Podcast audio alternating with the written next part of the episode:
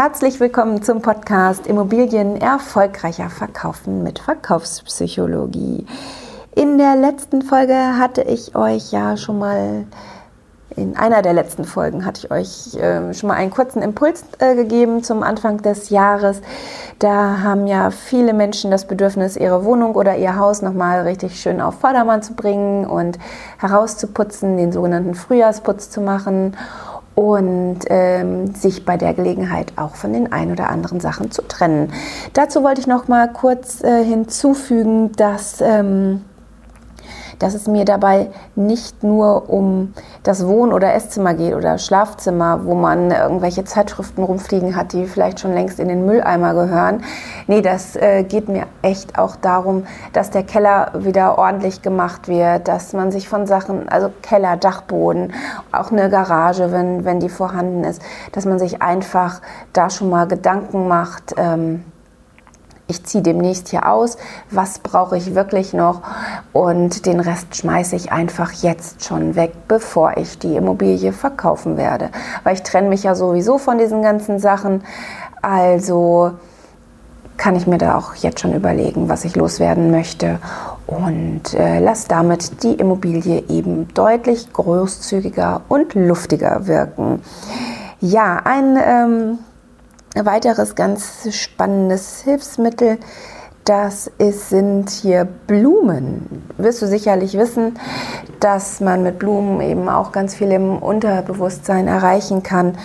Gerade im, ja, im Innenbereich natürlich auch, auch im Außenbereich. Da sollte man dann gleich auch schon vor der Wohnungstür damit anfangen, besser gesagt vor der Haustür.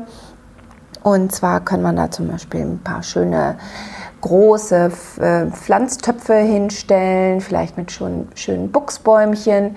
Ja, vielleicht hat auch der ein oder andere Kunde Buchsbäumchen noch, äh, noch vorne im Vorgarten oder hinten stehen im Garten, im hinteren Bereich des Grundstückes die vielleicht nicht mehr ganz so hübsch sind, weil die vielleicht braun geworden sind und eigentlich gar kein Leben mehr drin ist. Aber selbst mit denen kann man noch was anfangen. Da kann man sich einfach kurz Farbe aus dem Baumarkt holen und diese alten, kaputten, vielleicht sogar schon toten Buchsbäume einfach grün ansprühen und ein hübsches Finish geben damit, dass sie eigentlich wieder wie lebendige Buchsbäumchen aussehen.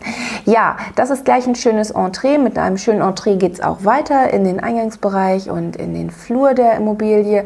Auch da, das, äh, dieser Raum oder dieser Abschnitt äh, der Immobilie begrüßt ja den, den Kunden. Und ähm, da ist einfach ganz schön, wenn da auch schon frische Blumen zu sehen sind. Müssen nicht Schnittblumen sein, können natürlich auch Topfblumen sein, wobei Schnittblumen ja auch immer noch eine ganz besondere Wertigkeit haben. Also zumindest für die Fotos, fürs Exposé sollte man sich das mal überlegen. Ja, Schnittblumen ähm, im Wohnzimmer, im Esszimmerbereich, weißt du, das ist immer ein schönes, schönes Mittel. Das geht wirklich direkt ins Unterbewusstsein deines Interessentens, der äh, Interessent bekommt dann gleich das Gefühl, dass diese Immobilie geliebt wird und dass äh, die jetzigen Eigentümer sich eben von ganzem Herzen um die Immobilie kümmern, sie hegen und sie pflegen. Das verbindet man ja auch immer mit Pflanzen. Genau. Ja, auf dem auf der Terrasse oder auf dem Balkon sollten dann große Pflanztöpfe stehen, die hübsch bepflanzt sind, gerne auch mit äh, blühenden Pflanzen. Das macht immer einen sehr, sehr guten Eindruck und da muss man sich dann natürlich auch wieder ein bisschen drum kümmern und das kommt auch im Unterbewusstsein der Interessenten an.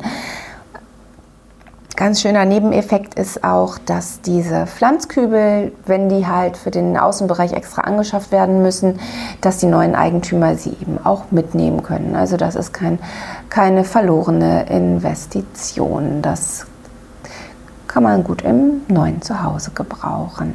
Ja, in diesem Sinne, das war ein kurzer Impuls nochmal heute und ich hoffe, dir hat es gefallen.